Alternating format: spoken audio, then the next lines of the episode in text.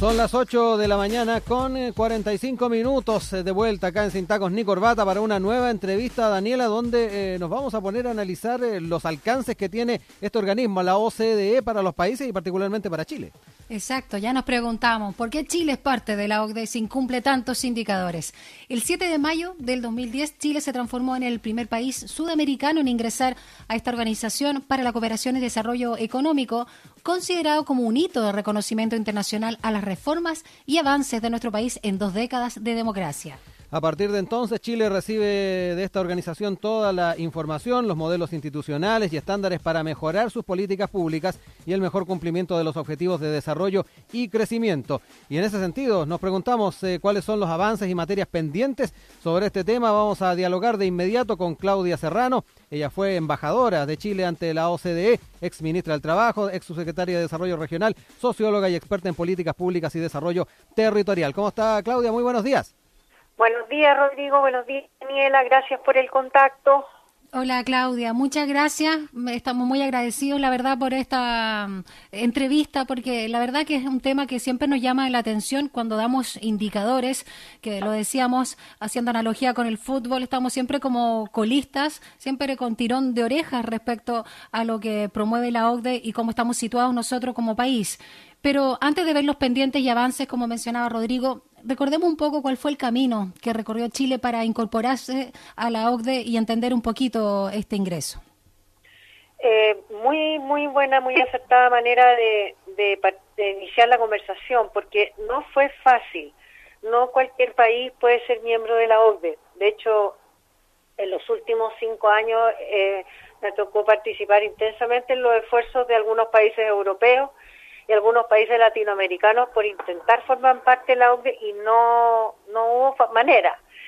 eh, lo, que, lo que la OCDE invita, los países se acercan y la OCDE tiene una relación de trabajo muy estrecha con países que no son miembros para hacerlos parte de sus políticas, para compartir sus estándares y para generar esta, esta conocimiento, información y experiencia sobre el desarrollo.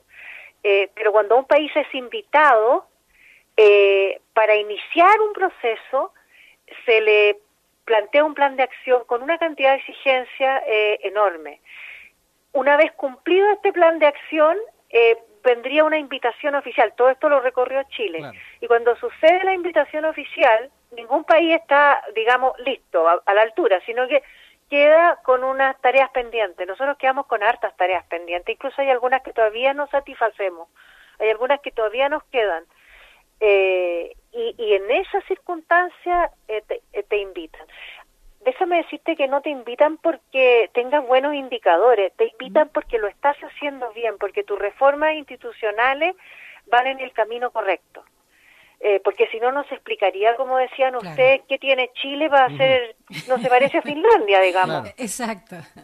Claudia, en ese sentido también es importante, ya que no, nos dabas cuenta del contexto en el cual se dio la incorporación de Chile, eh, hablar un poco de cuánto ha avanzado el país eh, en, ajustarse a los estándares de la OCDE. Tú nos mencionabas, hay algunas cosas que están pendientes, ¿ah? pero hay elementos que de alguna manera también deben llamar la atención a nivel internacional y también en la interna eh, a la hora de ir cumpliendo ciertos objetivos. Cuéntanos un poco cuánto ha avanzado y más aún desde la perspectiva que tú tuviste de forma privilegiada como embajadora de, de Chile ante la OCDE?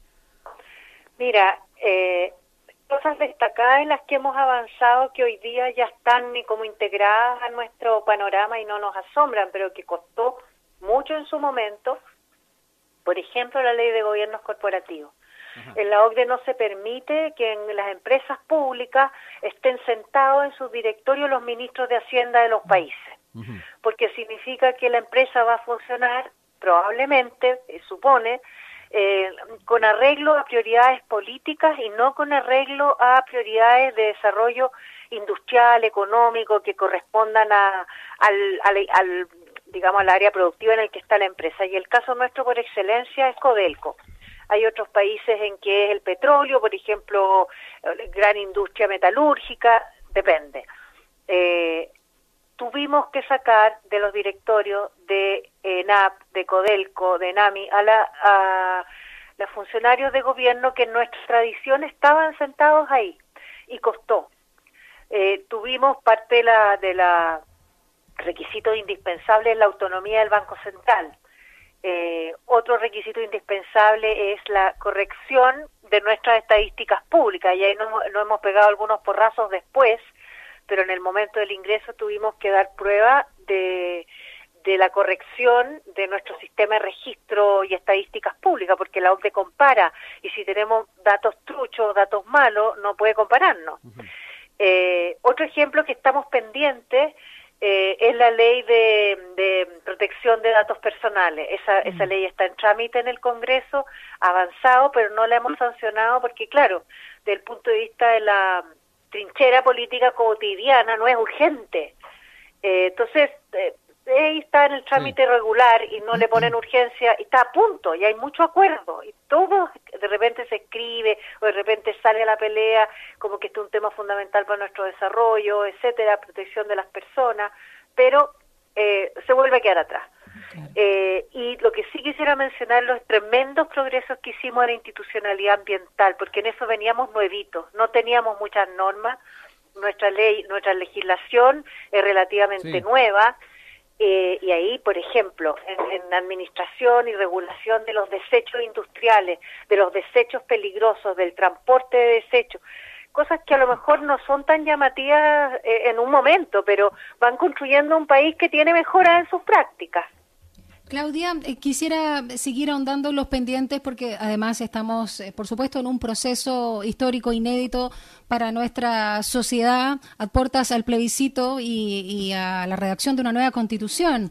Eh, a propósito de los pendientes que tú mencionabas, quiero agregar otros que aparecen en la prensa regularmente respecto a los estándares que exige la OCDE y que Chile no está cumpliendo. Por ejemplo, las normas anticorrupción, también los niveles de obesidad de la población, el número de alumnos por sala de clases y también otro tema que tiene relación con eh, los impuestos empresariales o personales. Cuéntanos un poquito sobre estos aspectos. Eh, déjame hacer un, un alcance sí. para, para aclarar el tema.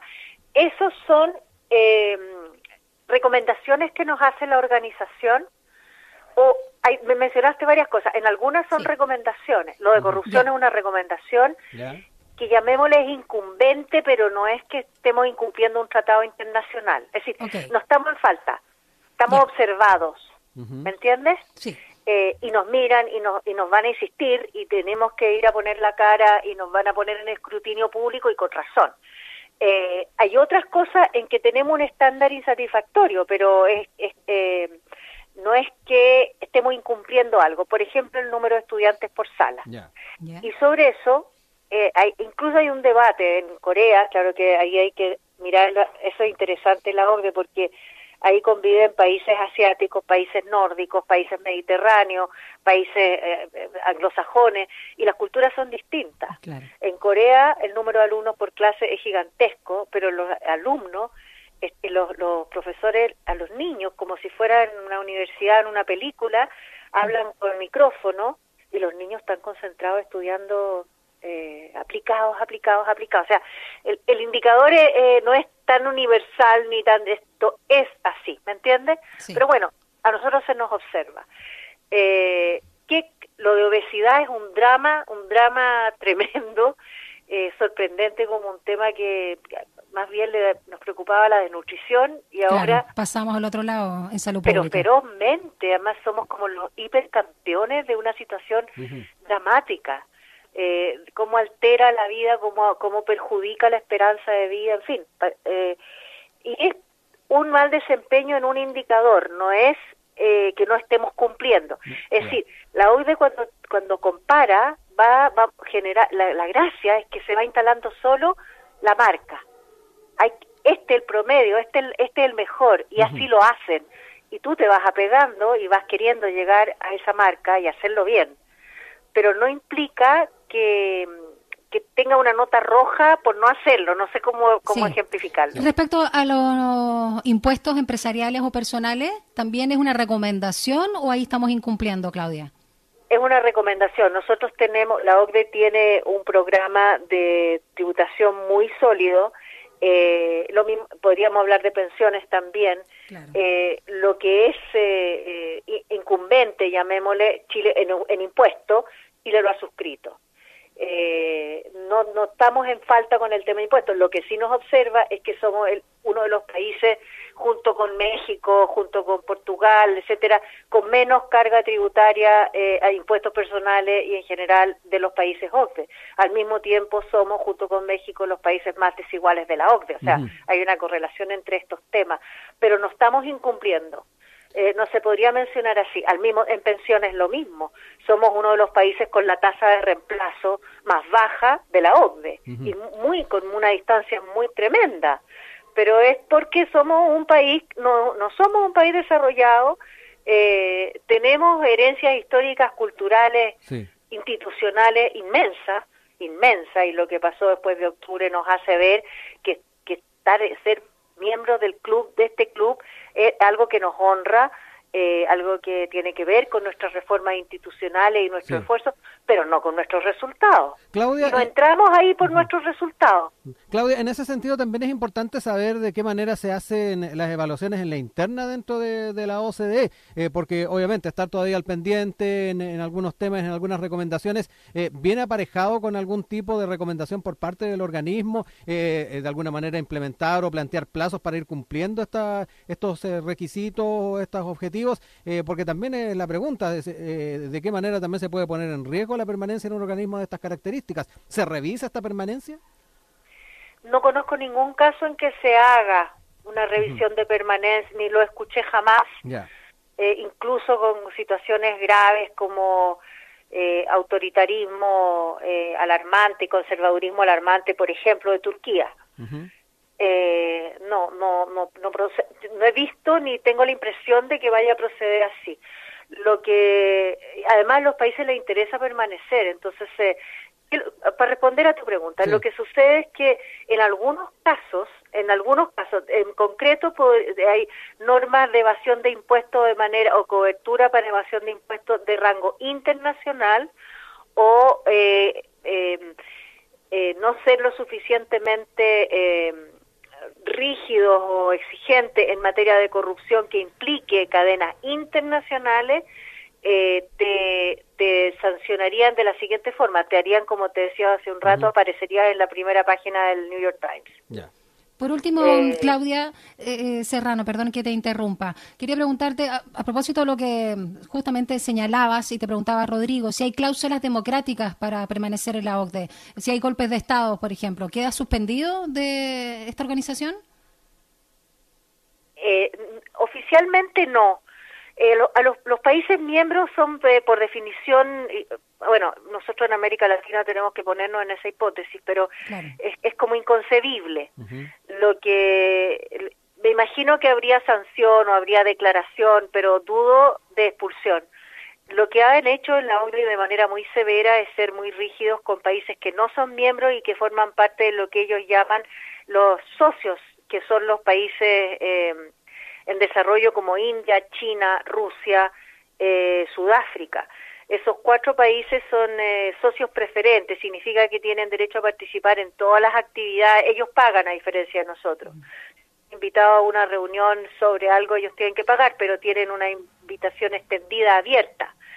Pero cuando Rusia invadió Chechenia, se le quitó la invitación y Rusia no está autorizada a participar en ningún acto oficial de la OCDE hasta el día de hoy sí sus técnicos, pero no un ministro o su secretario. O sea, sancionó a otro, pero no a sus países miembros. No ha ocurrido y, y no, no, no sé si existe un procedimiento de ese tipo. Nunca, nunca. Claudia, queremos agradecer este tiempo que has tenido con nosotros, eh, hacernos esta revisión eh, bastante amplia de, lo que fue el proceso previo de la, entrada de Chile a la OCDE, como también eh, lo que de alguna manera se ha estado discutiendo a, nivel de prensa, ¿ah? el tema de ir cumpliendo con las recomendaciones y particularmente otros temas que siempre generan cierta duda. Muchas gracias por este tiempo. Gracias, Claudia Serrano. Un abrazo. Que estén bien. Muchas gracias.